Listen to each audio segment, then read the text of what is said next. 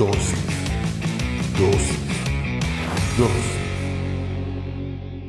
Bienvenidos sean todos y cada uno de ustedes una vez más a Dosis. Hoy hablaremos sobre agorafobia. Para eso vamos a leer Mateo 5, 15, 16. Nadie enciende una lámpara y luego la pone debajo de una canasta. En cambio, la coloca en un lugar alto donde ilumina a todos los que están en la casa. De la misma manera, dejen que sus buenas acciones brillen a la vista de todos, para que todos alaben a su Padre Celestial. Cierra tus ojos, vamos a orar. Señor, te damos gracias por el privilegio que nos das de aprender pequeñas dosis de tu palabra. Te pedimos que hables a nuestra vida, a nuestra mente, a nuestro corazón, que nos permitas comprender a cabalidad todo lo que nos quieres enseñar en esta dosis, pero sobre todo que lo que hoy aprendamos lo podamos llevar a la práctica por medio de obras en nuestra vida diaria. En el nombre de Jesús, amén y amén. Como te digo, hoy vamos a hablar sobre agorafobia. La agorafobia es un tipo de trastorno de ansiedad en el que tienes miedo a los lugares o a las situaciones que podrían causarte pánico y hacerte sentir atrapado, indefenso o avergonzado, por lo que evitas este tipo de lugares o situaciones. Le temes a una situación real o anticipada, como usar el transporte público, estar en espacios abiertos, hacer una fila o estar en una multitud. Eso es agorafobia y de eso es de lo que te quiero hablar. Estamos en una sociedad que cada día nos enseña más a ocultar nuestros defectos. Por ejemplo, que no se te vea el gordito, que no se te vea la papada, que te pintes el pelo para que no se te vean las canas, que te delinee los ojos para que no se te miren las ojeras, etc.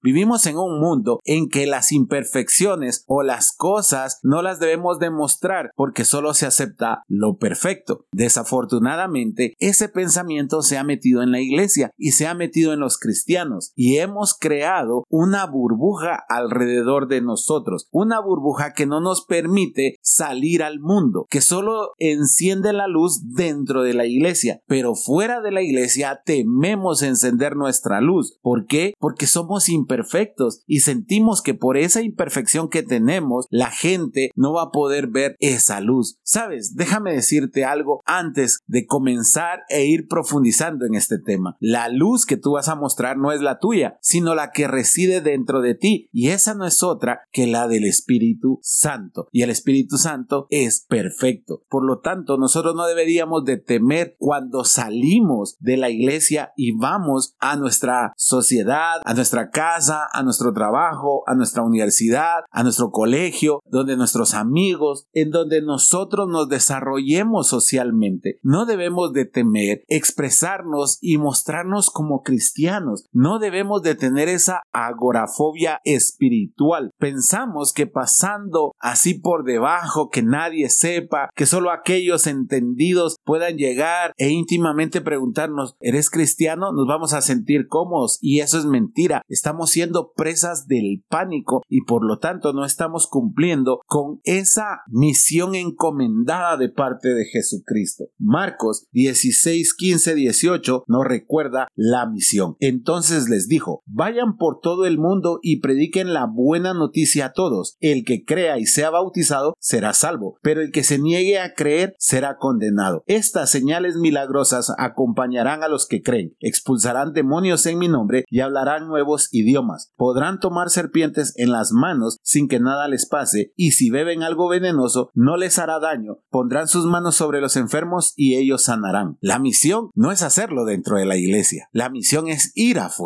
Por eso dice, vayan por todo el mundo. La misión no es quédate dentro de las cuatro paredes. Dice, predica las buenas noticias a todos. Eso quiere decir que no solo a los cristianos, no solo al que se sienta a la par tuya en el servicio, no solo al que se sienta enfrente, sino que debemos de salir. Y sabes algo, hoy los cristianos es cuando menos hemos cumplido esa misión. ¿Por qué? Por culpa de ese pánico y ese temor que se ha metido dentro de la religión organizada o dentro del cristianismo organizado, porque tenemos miedo, porque ya no creemos en el poder de Dios, porque no tenemos aquella capacidad de pensar que el Espíritu Santo puede obrar aún fuera de la iglesia. No necesitas que vaya tu pastor, no necesitas que vaya el más ungido de la iglesia, o el ujier, o el servidor, o como le llamen en tu congregación. Lo que necesitas es saber que llevas al Espíritu Santo y que tú eres una luz que no se debe de ocultar sino que todo lo contrario, que debe de alumbrar y alumbrar en medio de las tinieblas. Eso es lo que deberíamos de hacer como iglesia. Eso es lo que deberíamos de hacer como cristianos. Que nos incomode tanto el lugar en donde estamos, que nos haga salir y encontrar a todas esas personas que necesitan ver la luz que hay dentro de nosotros. Esa es la verdadera misión. Eso es lo que espera el Señor. Por eso es que Él dice, y el que crea y sea bautizado será salvo, pero el que se niega a creer será condenado. Estas señales milagrosas acompañarán a los que creen. Expulsarán demonios en mi nombre. Tú no vas a estar expulsando demonio del vecino del servicio general de la iglesia. Tú vas a ir a expulsar demonios de aquellas personas que no se han acercado a Jesucristo. Entonces, si te das cuenta, Jesús vino a motivar a la iglesia a salir, no a quedarse dentro, no a tener la agorafobia espiritual que hoy tenemos. La pregunta para ti es, ¿compartes el Evangelio? ¿Invitas a las personas a la iglesia? ¿Les permites conocer más de Jesús a través de tus actos? ¿Les permites conocer más de Jesús a través de lo que tú hablas con ellos, de la manera en la que tú te comportas? No necesitas cargar la Biblia bajo el brazo, no necesitas andar de traje tampoco, sino necesitas ser una persona normal con la luz del Espíritu Santo dentro, porque eso es lo que te hace extraordinario, eso es lo que te hace ser un seguidor de Jesucristo que lleva las buenas noticias tal y como Él lo pidió. Pero mira, Hechos 13:47 no lo vuelve a recordar, pues el Señor nos dio este mandato cuando dijo, yo te he hecho luz para los gentiles a fin de llevar salvación a los rincones más lejanos de la tierra. El rincón más lejano de la tierra no es la iglesia, no es la butaca más lejos que te queda de la iglesia, no, los rincones más lejanos de la tierra son aquellos rincones en donde no hay luz, donde la oscuridad está presente, donde nosotros podemos sacar a relucir la luz de Jesús en nuestras vidas para que los demás la vean y deseen esa luz. Esa es la misión, eso es lo que debe hacer la iglesia,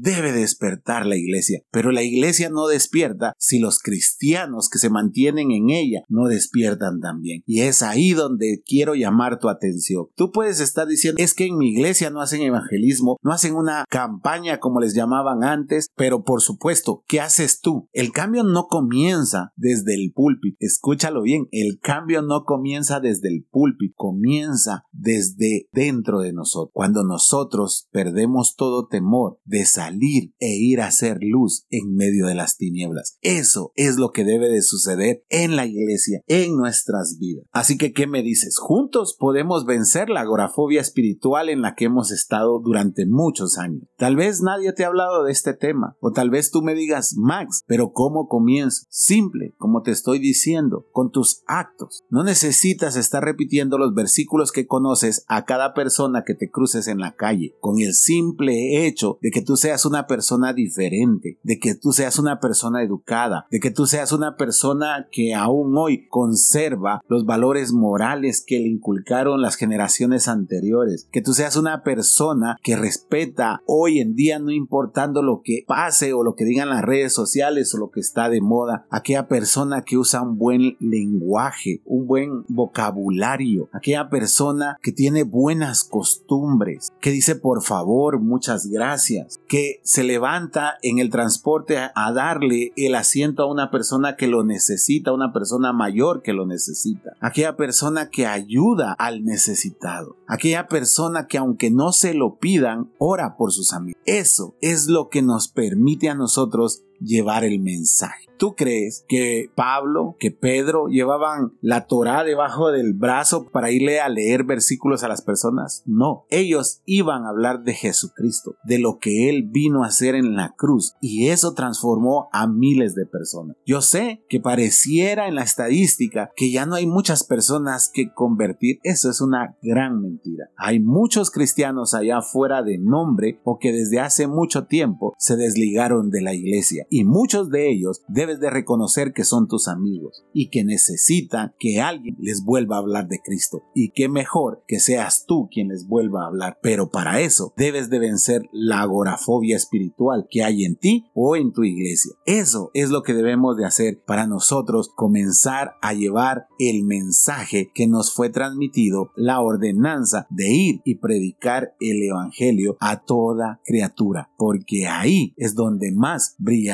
la luz del Espíritu Santo. Cierra tus ojos, vamos ahora. Señor, te damos gracias por esta palabra. Gracias por lo que has hablado en esta dosis. Hoy comprendemos que muchas veces tenemos temor de salir, de hablar en tu nombre, de ir a evangelizar, porque no tenemos los métodos, pero sí sabemos que tenemos la luz de tu Espíritu y eso es más que suficiente para ir y predicar el Evangelio, tal como es la gran comisión, tal como tú nos lo encomendaste, Señor. Te damos gracias y te pedimos que pongas nuevamente ese fuego en nuestros corazones para que podamos salir por fin de esas cuatro paredes que nos ha encerrado tanto tiempo. Te damos gracias en el nombre poderoso de Jesucristo. Amén y amén. Espero que esta dosis haya sido de bendición para tu vida. Si es así, compártela en tus redes sociales. Recuerda, todos los domingos nos reunimos a partir de las 9 de la mañana en la sala número 3 de los cines de Tical Futura. Será un placer recibirte con los brazos abiertos. Que Dios te bendiga.